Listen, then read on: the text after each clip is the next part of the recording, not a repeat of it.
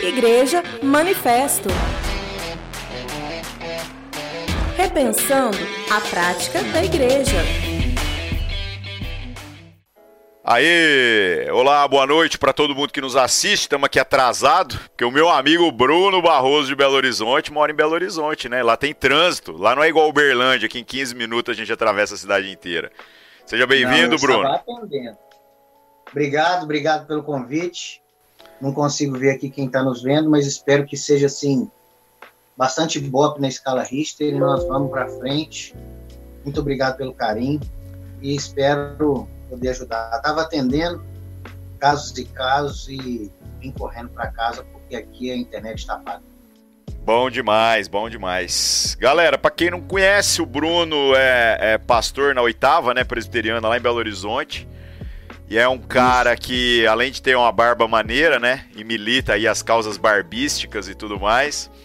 Ele é. trabalha como palhaço. Então vou pedir para ele explicar essa parada aí detalhadamente. E também com um ministério que envolve crianças. Quando eu pensei em chamar ele, né? É, eu juro para vocês que muitas ideias veio na minha cabeça, porque daria pra gente polemizar num monte de coisa que a gente, de certo ah, modo, tem militado é, como valores mesmo, né, na internet, alguns problemas que a gente está tendo aí com relação à fé e o progressismo, amigos nossos que estão indo para uns caminhos aí muito complicados. Daria para nós fazer umas 10 lives aí fácil, fácil, né? Mas eu pensei na questão das crianças porque é um tema diferente, não é qualquer pessoa que eu acho também que fala sobre isso assim com, com propriedade.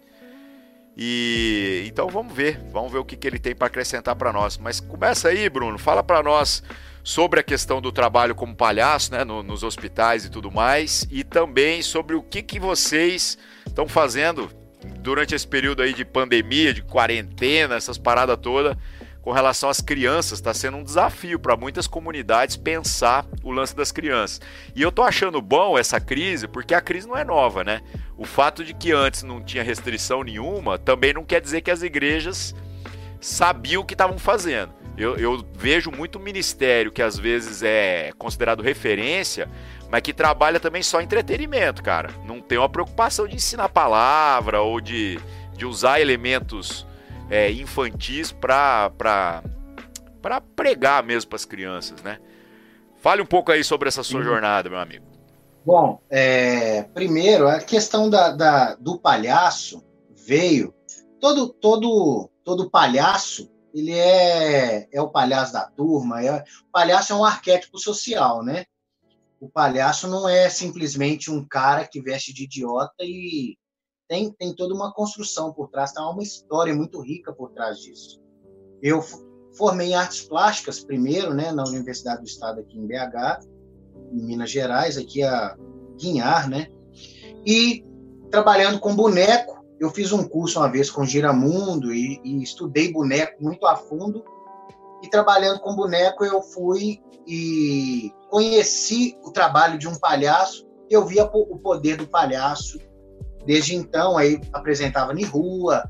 Fui para a área do palhaço da questão secular, primeiramente aqui em Belo Horizonte, mas sempre desenvolvendo a questão da pregação, porque eu vi o poder do palhaço nesse sentido, da palavra do palhaço, de se dizer aquilo que seria difícil de engolir, mas no lúdico, principalmente pela linguagem do palhaço, junto com o boneco e tal. E aí eu vim trabalhando com criança e dentro disso eu entrei para hospitais aqui, que foi o trabalho principal, entrei para dentro de hospitais há mais de 15 anos. E aí desenvolvi esse trabalho de visitação hospitalar, e a gente vem profissionalizando, me sustentei como palhaço, apresentava em rua, ruas, vielas, becos e favelas. E aí, como palhaço no meio do underground, no meio dessa, dessa questão da arte aqui em Minas Gerais e tudo, tem uma fábrica de sapato de palhaço, tem uma marca de nariz de palhaço, hoje com nariz profissional, uma coisa bem bem graúda, assim, me sustentei com, com isso muito tempo. E sempre trabalhando com criança, a vida toda, desde convertir, trabalhei um pouco antes de convertir, mas era uma loucura só. E aí, desde convertido, então, trabalhando com criança, preocupado com essa questão da, do discipulado, mas como principalmente como homem dentro de ministério infantil e vim é, era para ter ido assim para a área da pedagogia muito fui e cada vez mais apaixonado com a igreja, com a questão da criança, e me vi então servindo dentro da igreja no ministério infantil, e nessa eu estou até hoje. Depois, dentro da sua pergunta, a questão da pandemia, foi para nós um desafio de cara. Na primeira semana da, da quarentena, eu ia sair com quase 200 crianças para um acampamento aqui, e fechou-se tudo. E aí a gente começou a desenvolver tudo que desenvolvíamos na igreja. Hoje nós temos mais ou menos, juntando infantil e juniores, um número de 600 crianças mais ou menos aqui, tá? Até 12 anos, né? Passando por domingo na igreja, domingo todo, com as 600 crianças, e a gente tem um know-how já há muito tempo, por causa da história da oitava igreja, de todo mundo que passou, das irmãs, da formação do ministério desde o início da igreja, a gente vem com uma qualidade de ensino muito boa, só que dentro de todos os desafios. Cada igreja tem seu desafio. Cada realidade eclesiástica, cada seja a menor igreja, se uma igreja tem 100 pessoas e ela tem 20 crianças, ela tem um percentual maior do que o meu. Então, cada igreja tem seu desafio e tudo. E aí nós migramos na marra, no peito e na raça na primeira semana para o online. Só que eu, ao mesmo tempo, fazendo o link com as famílias, com, com tudo que a gente fazia, mas tentando esse pastoreio.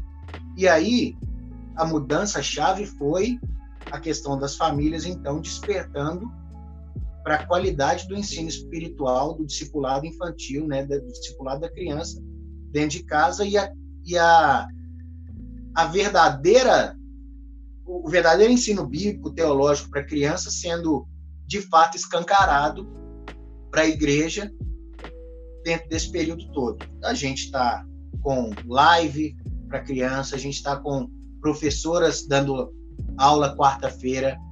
É, nossa célula, que é GECOI, que a gente chama de Grupo de Crescimento da Oitava Igreja, na sexta-feira acontecendo para os juniores, classe de discipulado de 12 anos acontecendo domingo, com aula ministrada e depois Zoom, todas as reuniões de GECOI com Zoom, e o culto infantil, que foi para mim um presente de Deus, no domingo acontecendo aí, coisa que eu já estava fazendo aulinhas de desenho para uma olha só como é que foi, Ari.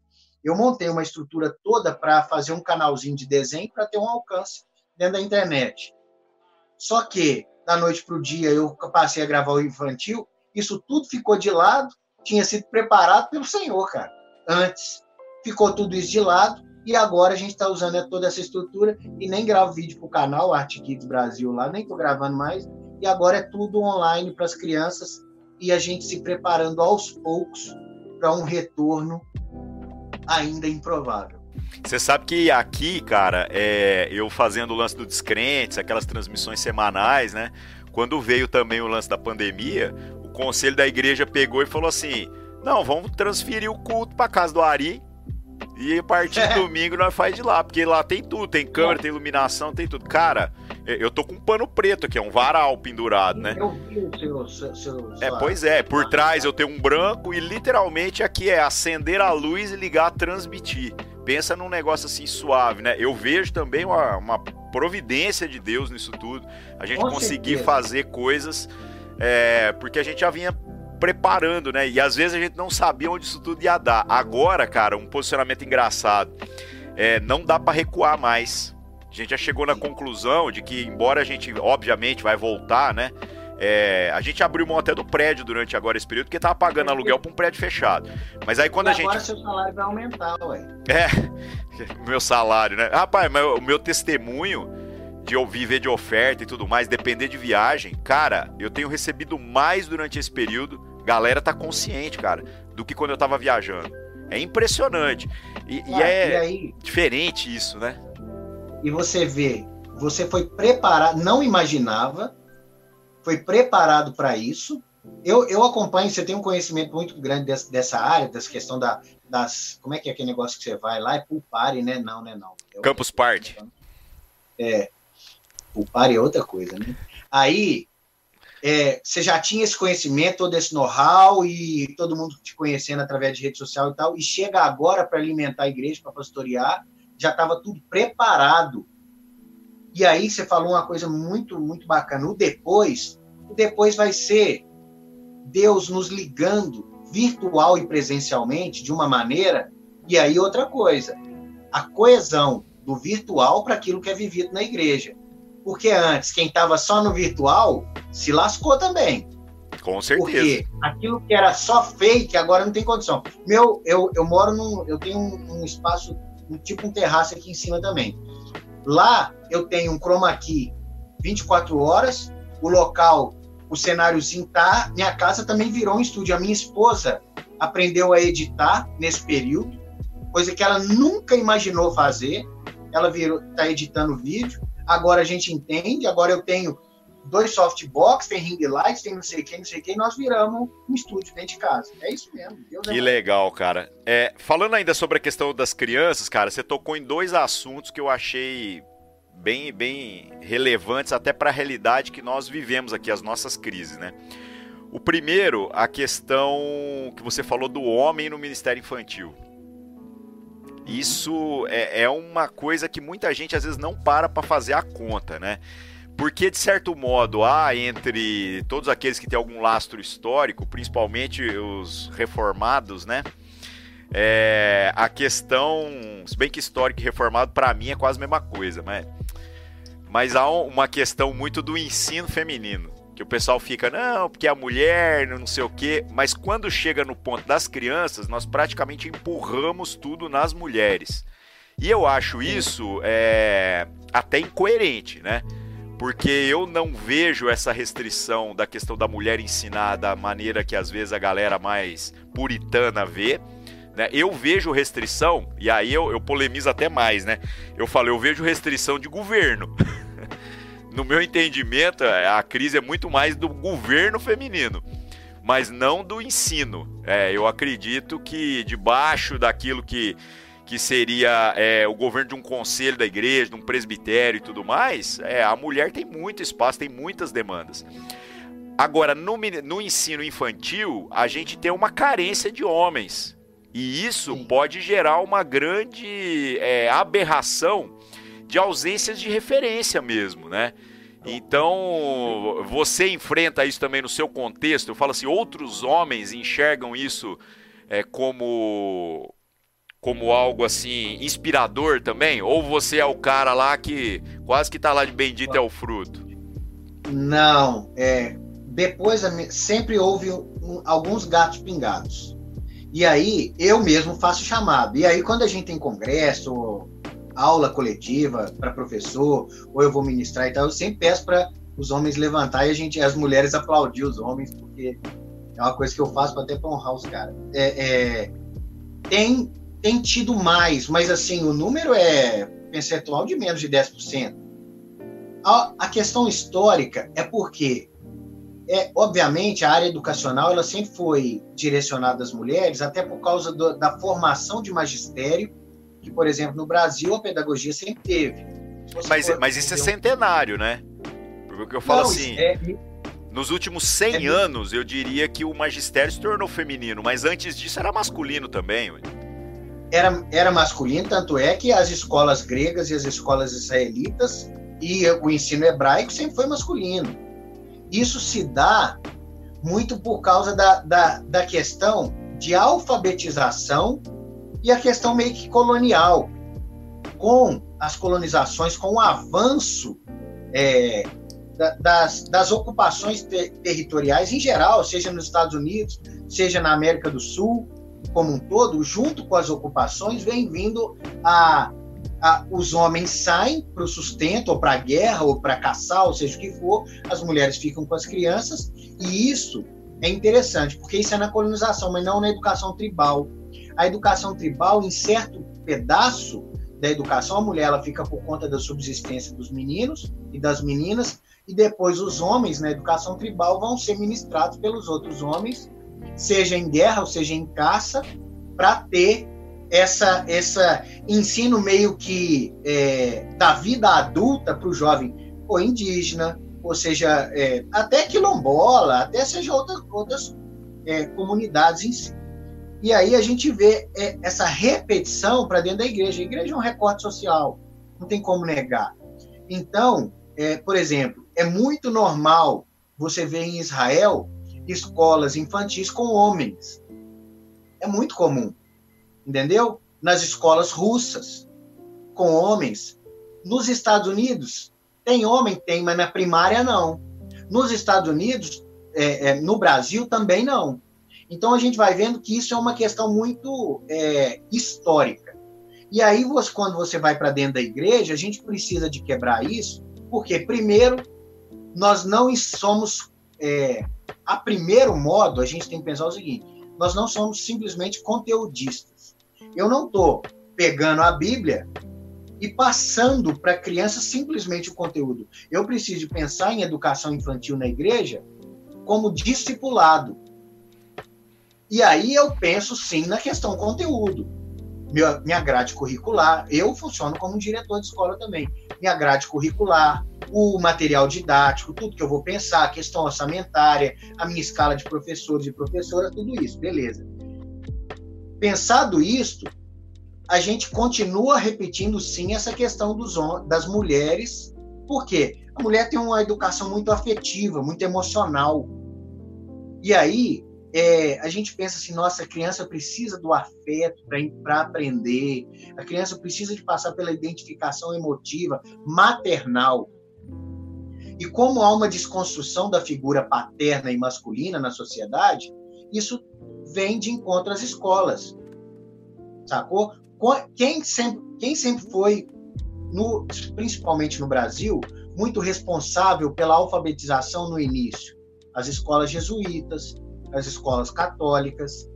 E aí a gente vê a pecha da figura masculina como pejorativa, a questão da pedofilia, a questão de tudo e tal. Então a gente vai vendo que há uma desconstrução.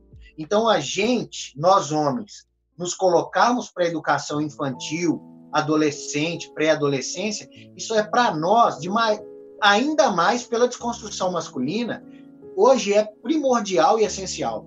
Porque é, quantos são os meninos? Eu lembro, cara, de uma palavra sua, olha só, hein?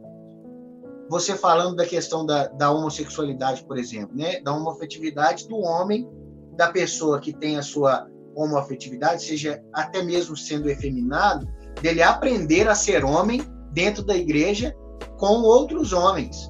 E se ele vai escamotear no início, vai dar aquelas escorregadas, com o tempo ele vai melhorando. Cara, eu peguei essa palavra venho acompanhando ela dentro do ministério, porque eu tenho homens efeminados no meu ministério.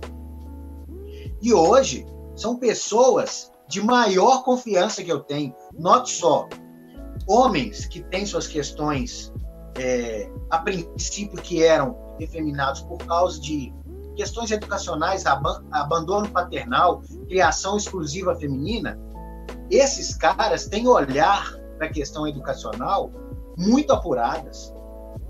E aqui eu não estou tratando de maneira pejorativa e separatista de, de jeito nenhum.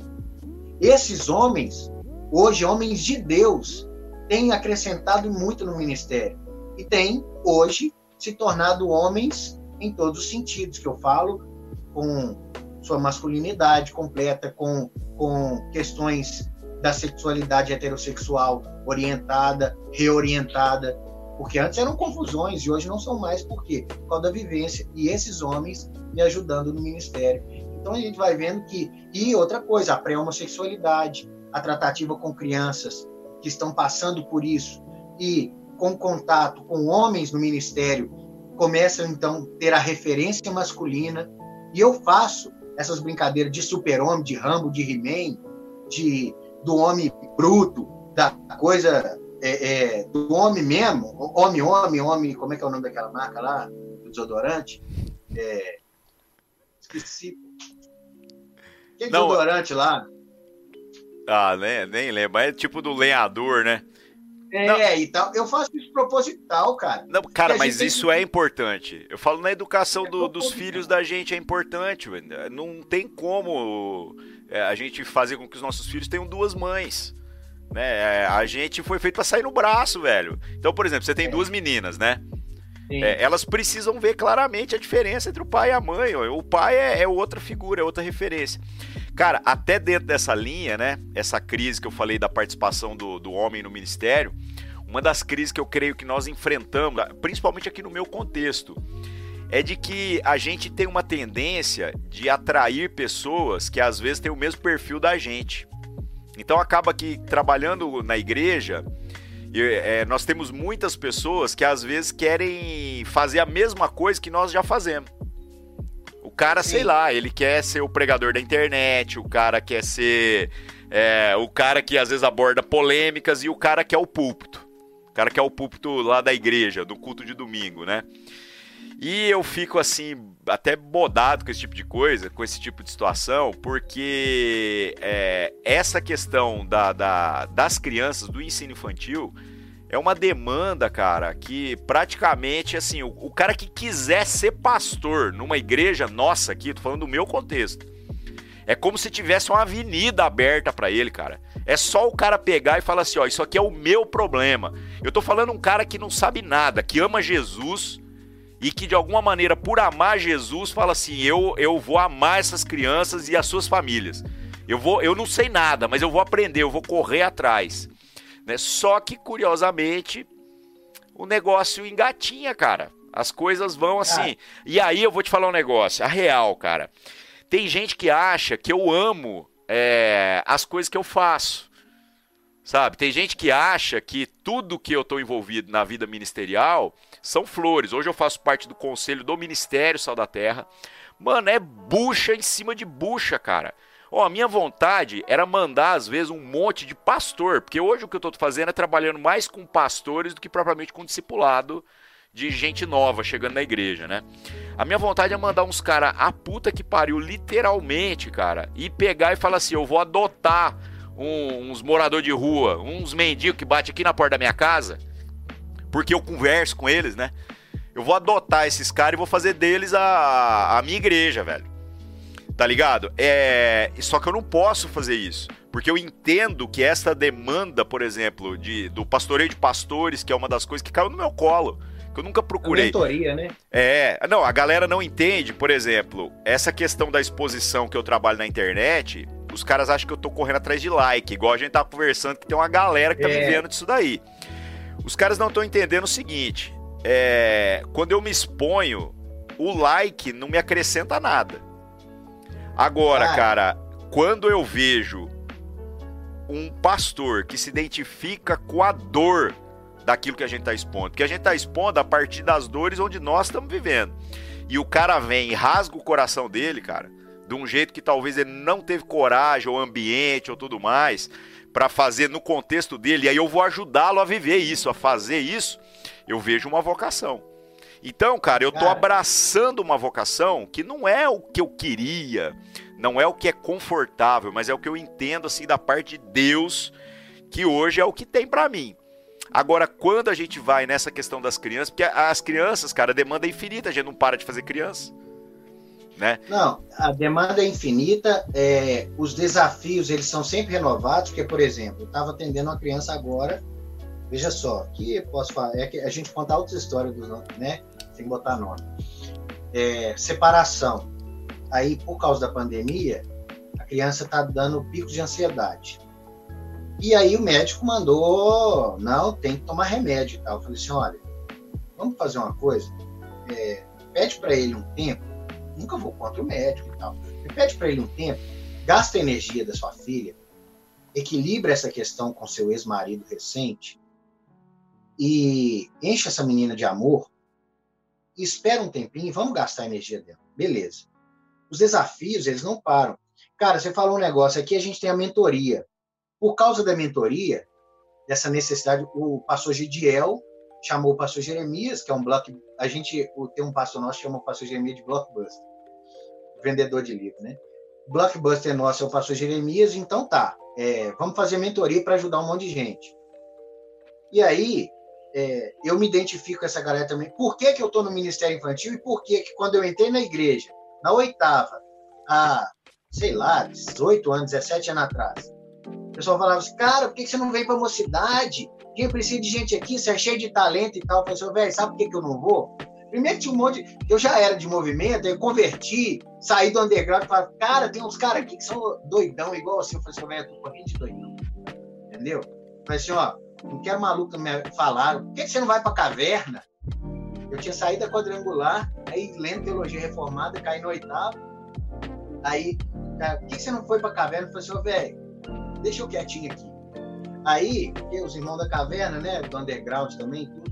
Aí, é, falei assim, olha, eu estou na igreja onde tem a necessidade.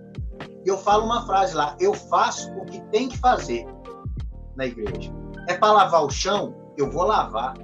É para carregar a caixa, eu vou carregar. É para pregar, eu também vou pregar. E fazendo o que tem que se fazer, eu sou pastor do Ministério Infantil hoje. Entendeu? Então, assim, é, a lacuna é muito grande, não só porque o povo faz filho, porque faz filho, faz. Mas a grande necessidade é que abandone os filhos também. Então, aí tá hoje essa discussão aí da Natura, Tamigrete, não sei o quê, e ninguém para para pensar que a Tamigrete, e aqui vamos falar, né? Vamos rasgar. A Tamigrete virou homem porque ela teve a mãe que teve. Entendeu? E ninguém para para observar isso. E você falar isso é o maior escândalo do mundo. E eu tô pronto para ser preso a qualquer hora. E aí, o que que acontece? A, a, a necessidade, cara, é menino que vem te abraçar na hora que entra na igreja, que é, a criança não larga sua perna porque ela não deu um abraço num homem. E é uma, é uma carência afetiva que as pessoas não se dão conta. Então, eu estou aonde é para estar e eu faço o que é para fazer.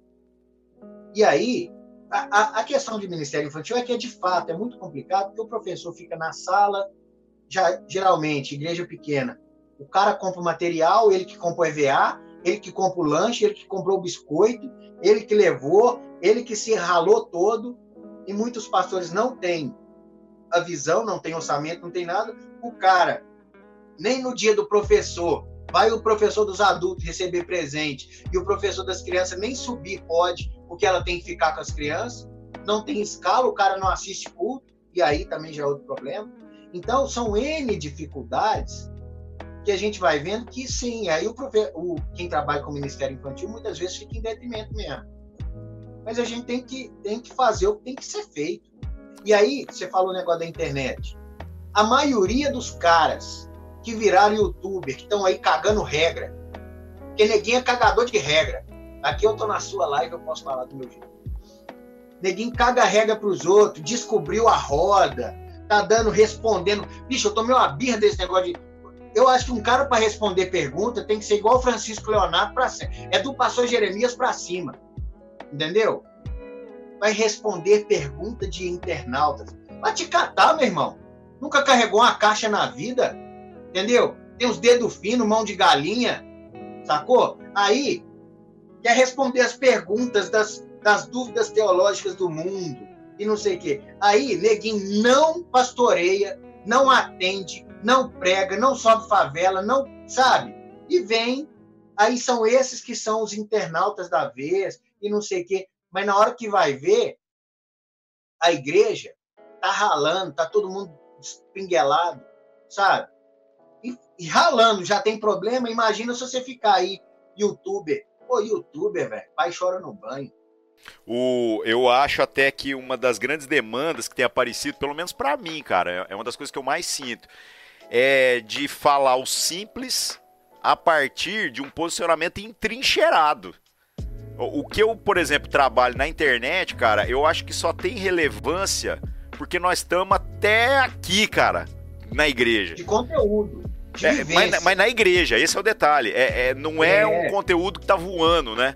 Não é uma, uma falácia teológica, mas é a questão dessa, dessa vivência, dessa experiência, das dores, né? Da, daquilo que nós estamos vivendo. É, e nem é só a questão teológica distante da realidade, porque isso a gente tem.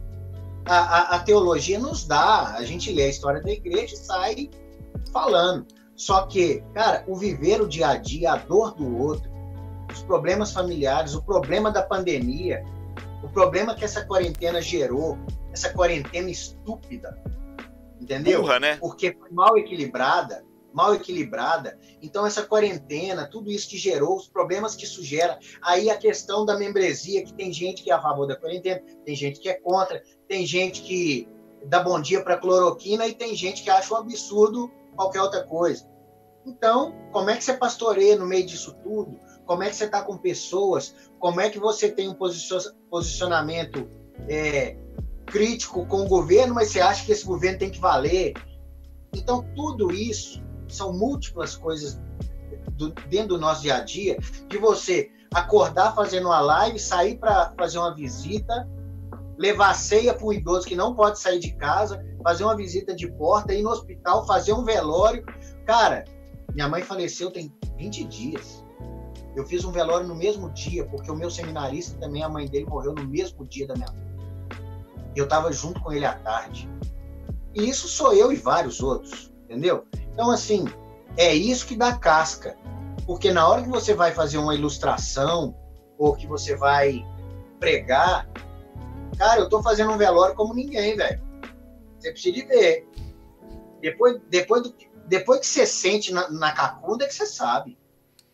Né? É. é isso. Não, com certeza, cara.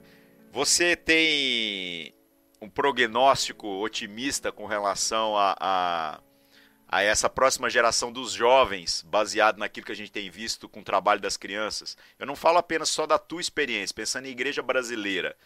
É, porque eu acho que boa parte das coisas que é trabalhado com os jovens, que eu também tenho as minhas críticas, é, eu acho que as crianças a gente não trabalha. Esse é, essa é a minha maior crítica, no sentido de que nem todo mundo tem uma intencionalidade. Às vezes tem muita gente que tá só entretendo elas mesmas, só vigiando para os pais poderem assistir o culto, né?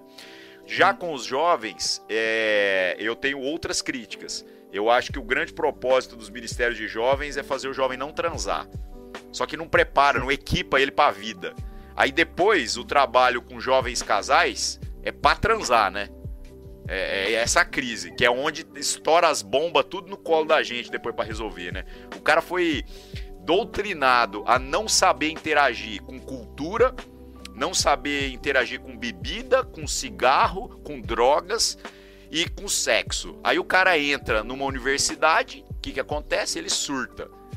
Aí depois, ou ele nunca mais volta, ou se ele volta, ele volta o crentelho depois que abraçou um pacote que não é fruto de uma reflexão consciente do evangelho. E aí depois esse cara casa e aí ele não consegue ter uma relação saudável com nada. Então a gente vai vendo um monte de problema. Mas eu acho que tudo isso começa nas crianças. Começa talvez na abordagem. Você tem uma visão otimista com relação à próxima geração dos jovens que vem cara, disso que nós estamos trabalhando com crianças hoje? Eu respeito muito é, todo professor de escola, dominical, de igreja, todos, todos, todos. Esse povo faz o que. E aí, atua, é, quem trabalha com criança, tem, eu tenho minhas críticas estéticas quanto a quem está trabalhando com criança ao longo do país, porque fica muito na questão é, historieta bíblica, o que, que eu chamo com isso, né? É, conta a história de Noé mas não fala do juízo, fala dos animais. Ninguém, eu conto isso toda vez que eu falo, ninguém vai numa festinha de crente, onde é Noé, o tema, Arca de Noé, e tem as pessoas assim, morrendo lá. É, uns corpinhos boiando, aquelas arranhadas na arca, os animais, tudo, os que ficaram, entendeu? Ninguém conta essa história. Beleza. Os professores têm preparado as crianças é, para a vida. Tem tem muita gente boa aí. Só que, e aí, os materiais devocionais de juniores, por exemplo, têm sido muito vivenciais. Isso é muito bom. Tem sido bacana, preparando para a vida. Eu, falando da gente, falar de si é fácil, o que eu mais faço é preparar os meninos para a realidade. Para a realidade da escola, para a realidade do bullying, para realidade. Sabe, ah, lá na igreja, velho, não tem dessa, você prepara o corpo, entendeu? É orelhudo, é, é orelhudo mesmo. É sabe? igual é nós vivemos na escola, né? É. Ai, professor, ai, pastor, fulano fez bullying em cascora. Já olha o defeito dele na hora, pra, entendeu? É, tem que ser, porque o moleque vai. Cara, né? aí, falando sobre pornografia, já com moleque. Cara, molecada, TikTok, não sei o quê. Os pais estão nem sabendo, então eu chamo para junto, para vivência e tal. Mas aí, a questão da, da, preparação infantil, eu acredito que tem tido muito boa proposta. A gente tem que sair do turma da Xuxa Gospel, sabe? É, porque todo mundo que vai trabalhar com criança, as crianças, por que, que elas estão sendo sacadas por Lucas Neto, Felipe Neto e outros youtubers que não é só essas duas desgraças, tem outros. Porque essa questão de Lucas Neto e Felipe Neto é muito bem elaborada. Vem Lucas Neto com a fase da infância primária, depois vem Felipe Neto com pré-adolescência, adolescência e juventude. Entendeu? É a Xuxa fazendo livrinho para LGBT agora. Então, é, eu tenho muita esperança, mas a gente precisa de trabalhar a questão do diálogo com a criança dentro da realidade vivencial. Os meninos estão é Free Fire e observa, o moleque joga Free Fire e está tendo diálogo com adulto lá dentro. Roblox e por aí vai. Então ele está ele tá tendo diálogo e aí você vê assim gente falando assim, não, eu entro para conversar com as crianças bobagem. Eu vi isso um escrito esses dias. Então, a gente tem preparado os meninos. Se o Ministério Infantil continuar trabalhando com criança, achando que criança é deficiente mental, fica é, fazendo vozinha, nem a criança aguenta. Então, essa é a saída. Agora, quanto aos jovens, a, a, a minha perspectiva é. A minha crítica principal é que os jovens estão é, encastelados, eles vivem para si. E qual que é a questão? Eles não linkam, porque o jovem está no meio, eles não linkam os idosos, as cãs brancas da experiência, e eles não fazem esse serviço para a igreja braçal, seja de evangelismo, seja de serviço em geral, e a aula para os menores. Eles não cê, fazem essa Você sabe ponta. que essa foi uma das grandes birras assim que eu peguei do movimento underground, cara movimento underground tá sempre assim, não, porque nós vamos alcançar os marginalizados e blá blá blá. Você conhece o discurso.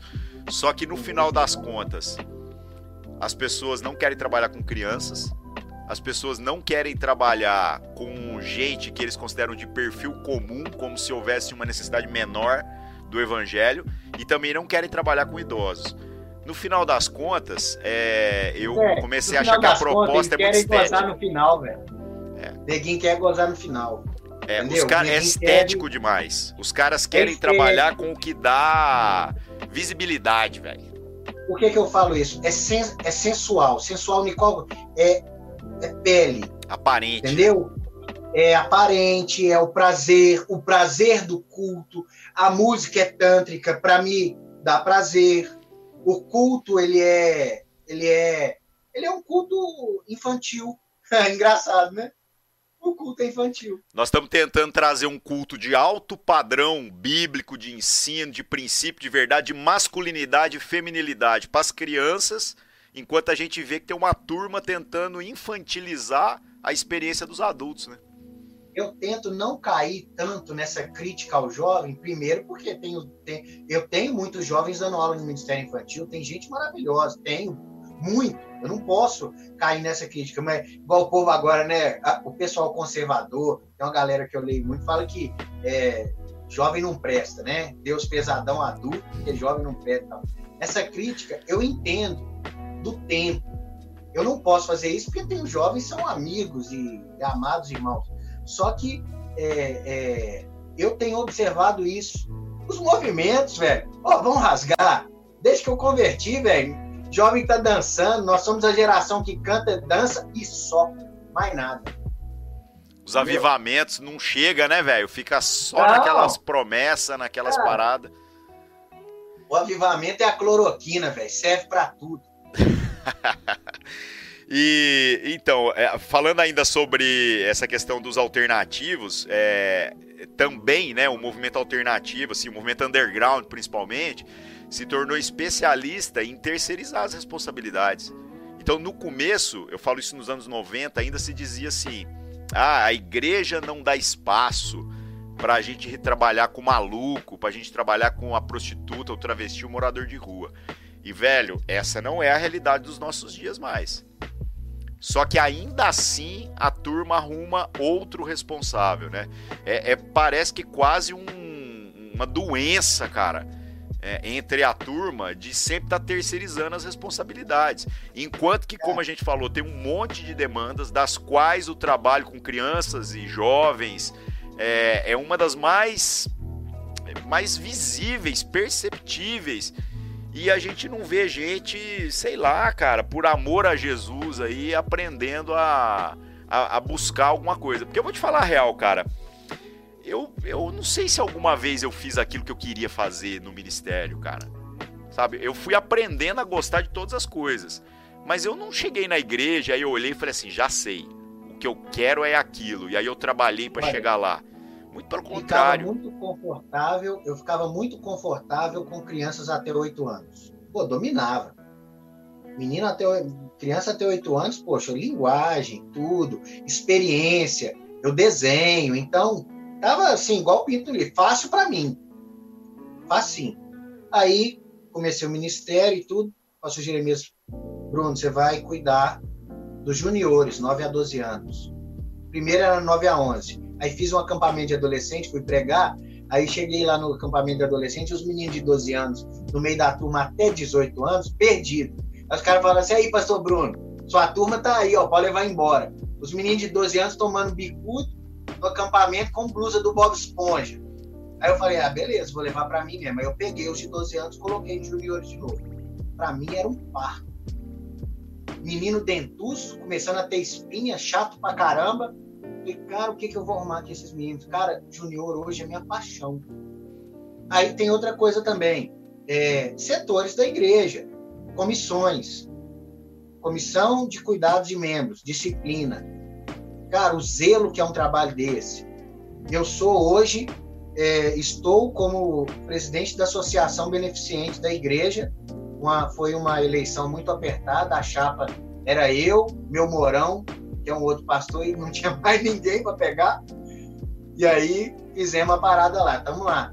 Trabalho social, a lacuna que é o trabalho social, mas é trabalho social real, tá? Não é tirar fotinho, não. É coisa graúda. E aí, aí você tem que entender de legislação de terceiro setor. Eu com a cabeça prática pra caramba, querendo sentar no meio fio, tendo que ler legislação de terceiro setor. E aí, por aí vai. Então tem N, é o que você falou. A gente tem que fazer o que é para fazer, cara.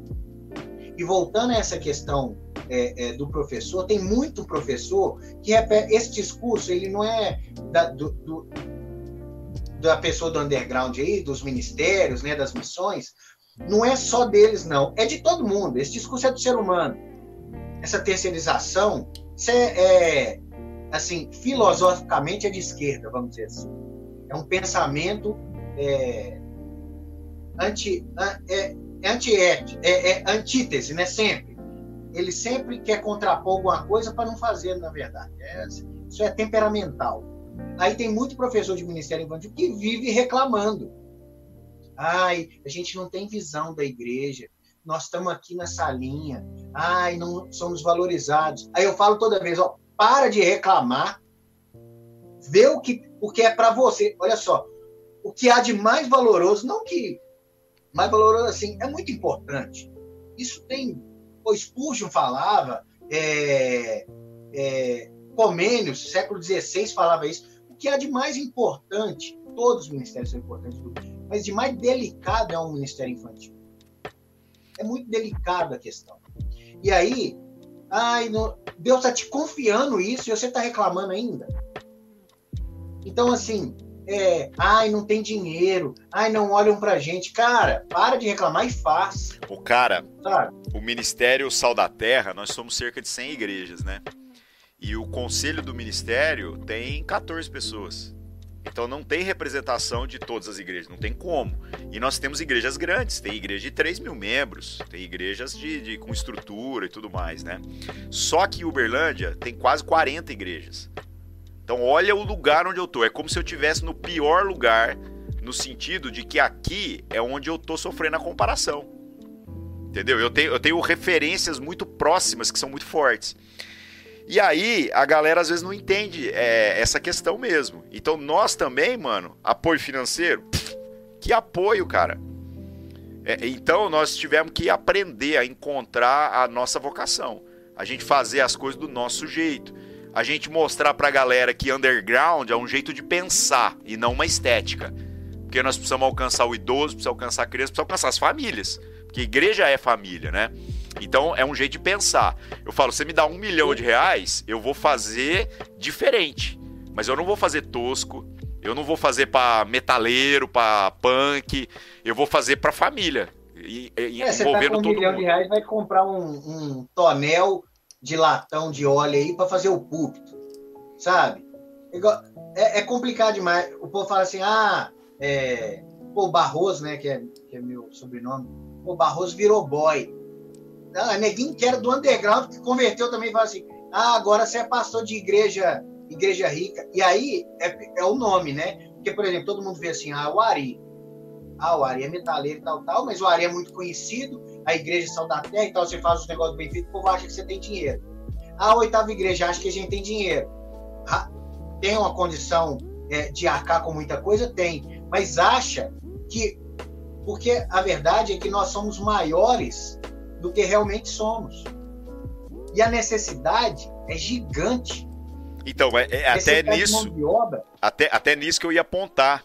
É, a galera não entende o seguinte: por que eu estou lá representando a igreja que eu pastoreio no conselho do ministério? E não só a igreja que eu pastoreio. Porque, como são 14 é, conselheiros, né? para 100 igrejas, eu tenho o dever de representar um grupo e não um grupo homogêneo. Muito pelo contrário. Muitas igrejas até de perfil muito diferente, perfil maior. Então, no final das contas, a gente vai vendo que falta mesmo é os caras que pegam o boi pelo chifre, cara. E a gente tá lá sem reconhecimento, sem dinheiro. Sem... Mano, quando veio alguém perguntar o que, que a gente tava precisando, cara? Ninguém nunca veio. É, mas nós entendemos que nós temos um chamado de Deus. E o chamado de Deus é servir a igreja brasileira, não apenas do nosso ministério, é servir a igreja brasileira, seja ela qual for. E aí tudo isso que eu gasto de esforço para viajar e tudo mais é reflexo dessas coisas. Então essa terceirização de responsabilidade, cara, empata tudo, né? Empata tudo no desenvolvimento das coisas. E essa coisa culpabilizante de achar que é, no final a culpa é de Deus, né? Porque a culpa é de a culpa é de quem? Se Deus tem o controle de todas as coisas e coloca você como ser responsável e você continua então trazendo é, demanda para os outros e direcionando para os outros, no final da corda a culpa é de Deus, porque é Deus que está te colocando nessa friaca. Então a gente precisa.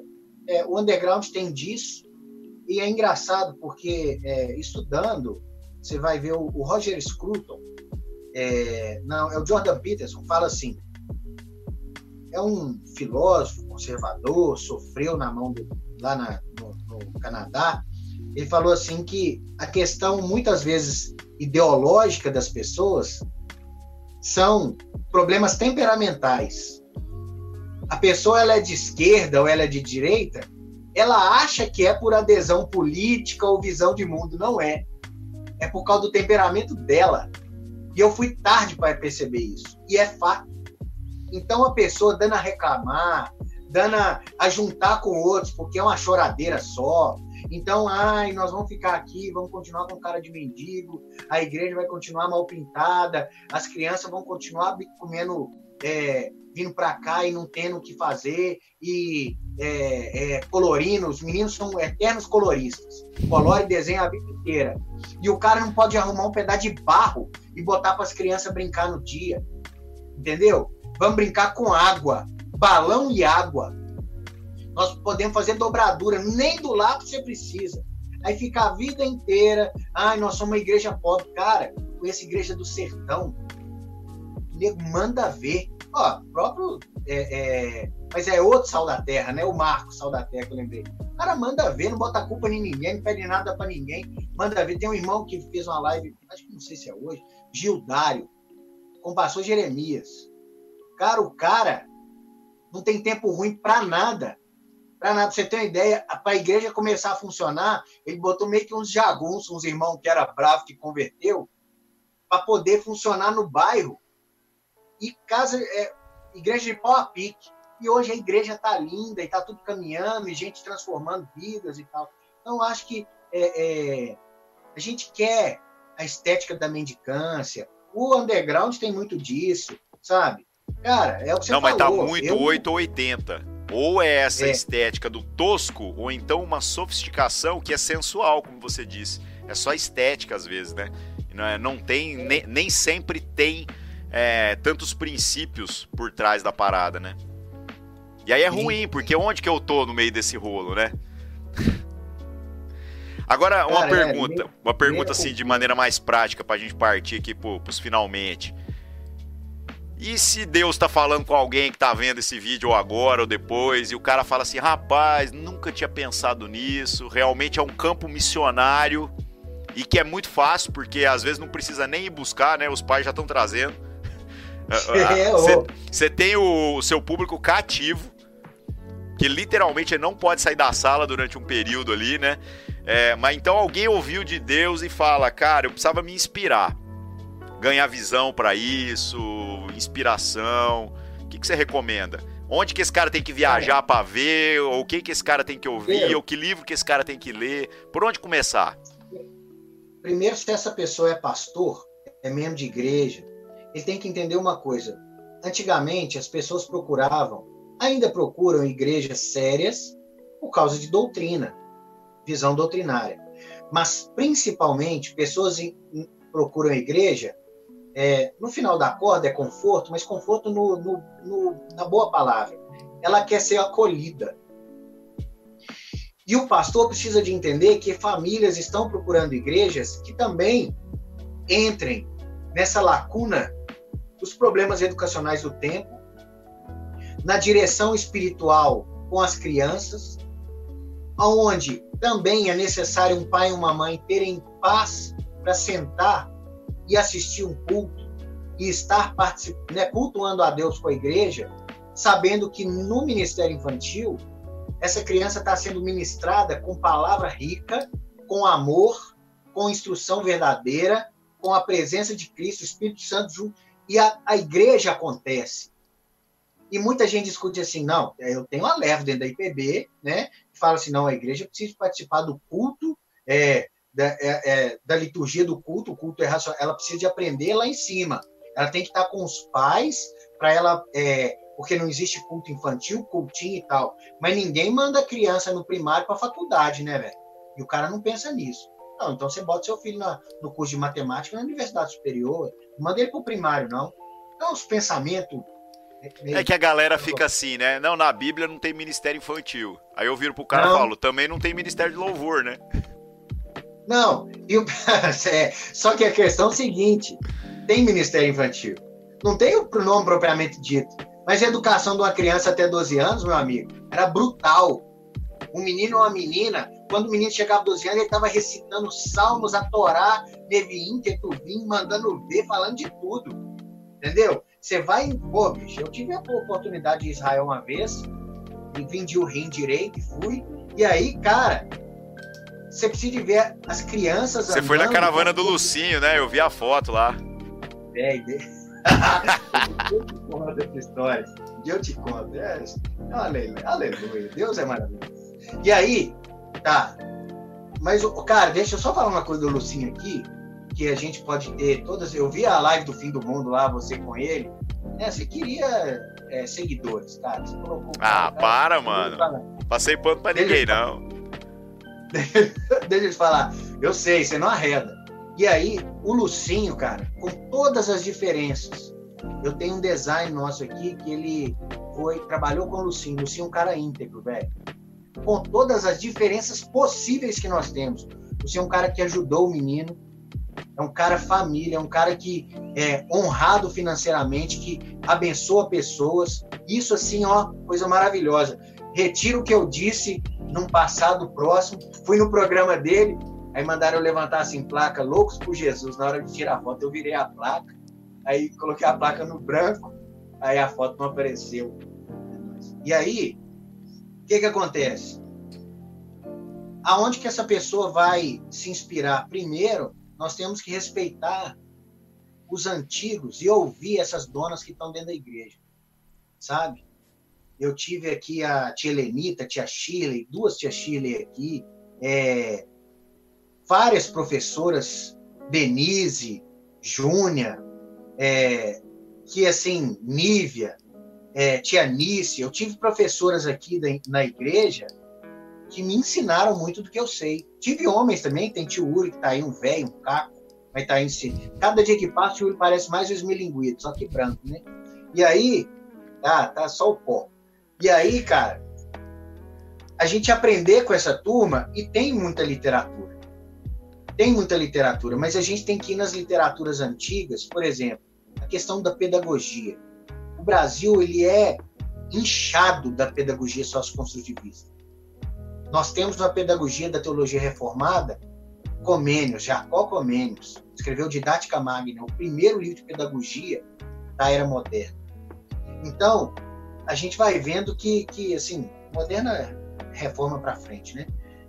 A gente vai vendo que tem muita coisa. Agora, tem muito. A gente tem que se inspirar com as próprias crianças também, cara. Sabe? Deixar vir e quando o senhor fala assim, deixa vir as crianças, cara, deixa vir. Bicho, eu tenho 50 anos, parece. Olha como é que eu tô novo. Criança deixa a gente novo, velho. Criança enche a nossa vida de alegria. Criança é tudo de bom. Criança, sabe? Criança não tem. Sabe? Criança vem, te abraça, fala e você vai acompanhando o seu trabalho de acordo com a resposta das ovelhas. Porque se a, a ovelha. Por que, que você muda uma ovelha de pasto? Porque ela já comeu aquele pasto todo. E aí você anda com elas, e elas vão te apontando o lugar do sol, e elas vão te apontando o lugar do vento. Cara, é isso. Então você tem que ouvir o povo, ouvir as crianças e saber, poxa, você está vendo, as crianças estão sendo efeminadas, empurradas precipício abaixo. Com isso, então você tem que trabalhar nesse sentido, tirar elas. Olha, existe o chá das princesas. Exemplo. Chá das princesas, a gente começou a fazer, mas não é aquele negócio da Sara Jane lá, Sara Shiva, Shiva Jane, sei lá. A filha da, da bebê Consuelo lá. A Sara Shiva, Sara Shiva. Ela é doida que a mulher, né, velho? As drogas que a mãe dela usou ainda fazem efeito nela. Tenso, tenso. Mas ela falou uma coisa verdadeira: os gordos não vão entrar no reino do céu. É verdade. Por, por isso, que, por isso que eu emagreci, velho. Na hora certa, por dois motivos. Primeiro, que é difícil de subir. Segundo, que a porta é estreita, né, velho? O que, que ela falou? que, que ela falou? Aí, é, ela quem, velho? Me lembra A Sara Shiva, que você tá falando aí. Você falou, ela acertou uma coisa aí, pelo menos uma coisa ela acertou. O que que era? Véi, esqueci o que, que eu ia te falar aqui. Ela, ah, tá. Ela fez o chá das princesas. Ah, ela isso. fez a princesa, princesa do reino. Trabalho muito bacana para meninas, mas é assim uma coisa também muito estética, um trabalho meio para eclesiástica, né? Igual tem pros velhos a machonaria por aí vai. Aí, o que é que eu vi? Muita atividade para as meninas nesse sentido. E os meninos, os pais começaram a perguntar, pastor, tem o chá das princesas para as meninas que nós criamos aqui, mas é um trabalho de ministração da valoração da feminilidade saudável para meninas pequenas. Até 10 anos a gente estava colocando. Aí eu fiz também o clube, é, tem o clube do Bolinha e o clube da Luluzinha para junioras que é meninas até 12 anos tendo contato com as mulheres mais velhas da igreja, as professoras.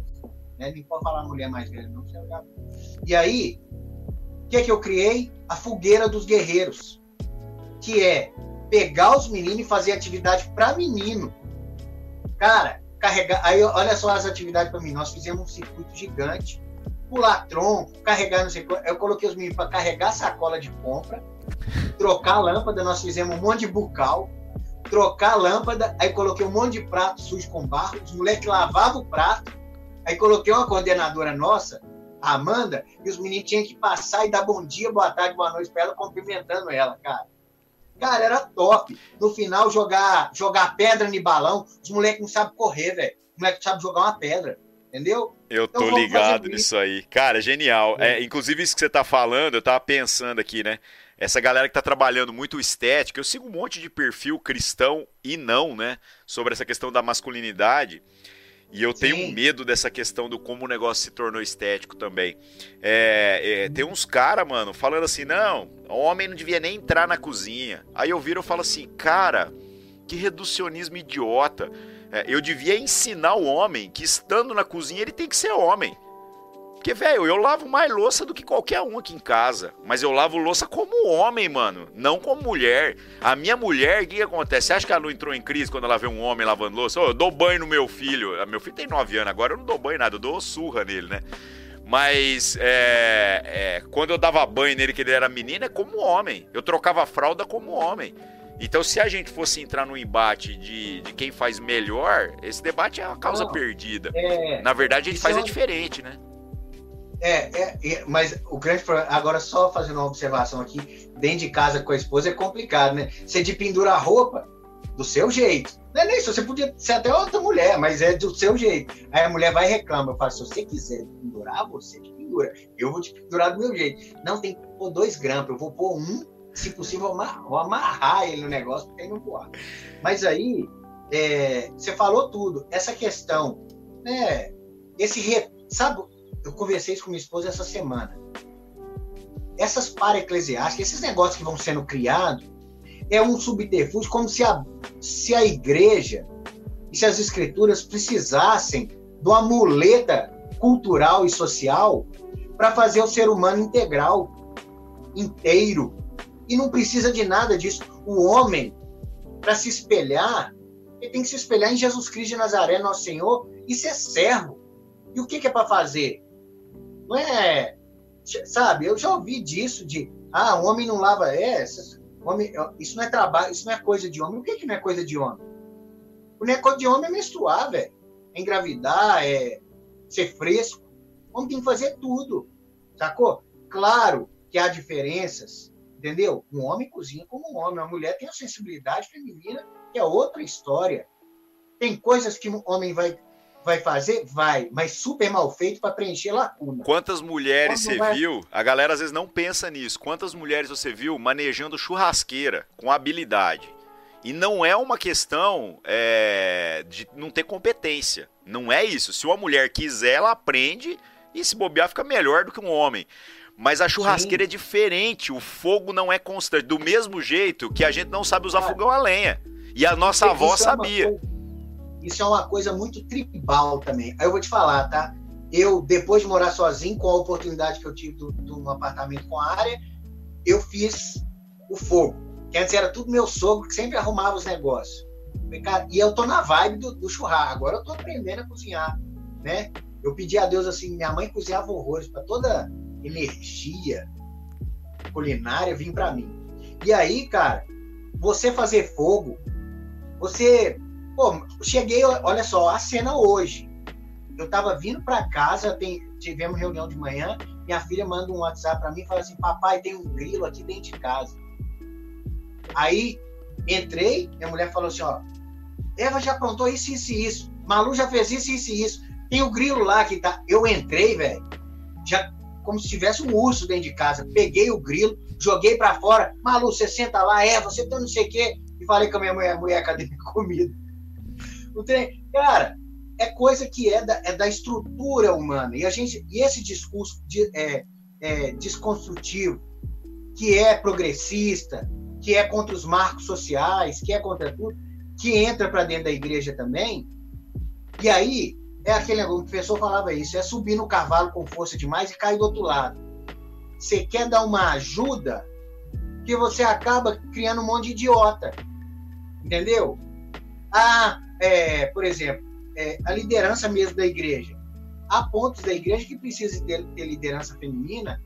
Eu sou presbiteriano reformado, acho que a igreja tem que ser essa liderança é, não maior, mas administrativa, precisa ser feita por homens por outras questões.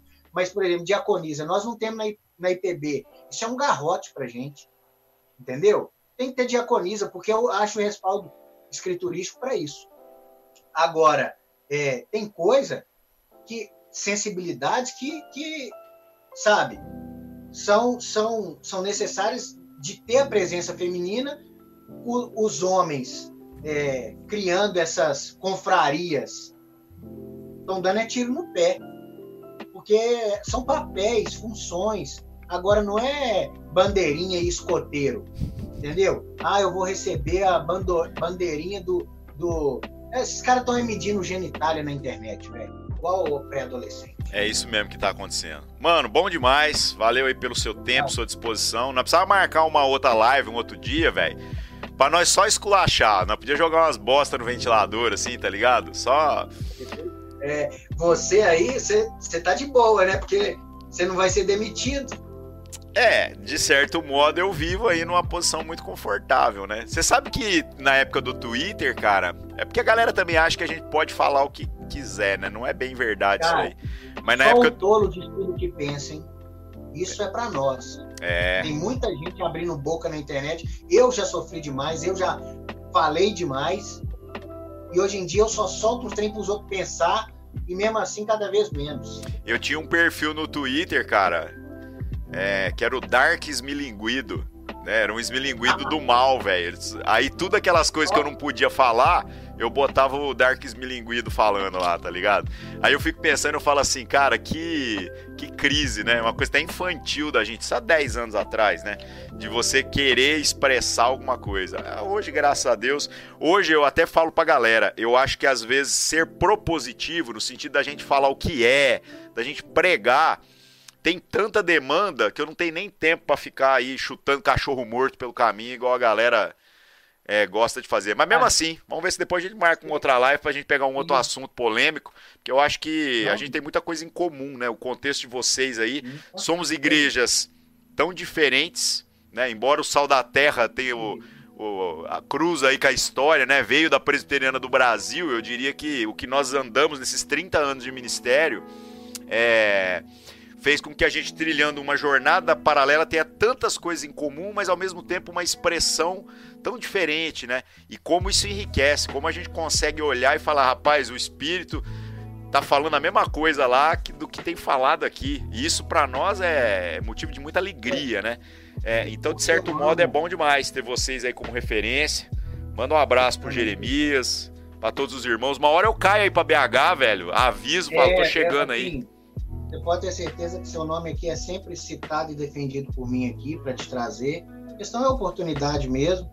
E o que eu mais amo de ver é como que a igreja, você vai em qualquer canto do Brasil e em qualquer denominação e em qualquer tamanho de igreja, se é igreja, é povo nosso, é gente, é a gente está junto em família, sabe? Amemos o Senhor, sirvamos a Deus, caminhamos juntos. Obrigado. Valeu, mano. Obrigado aí. Deus abençoe. Valeu, galera que assistiu, que acompanhou a gente até aqui. Fui.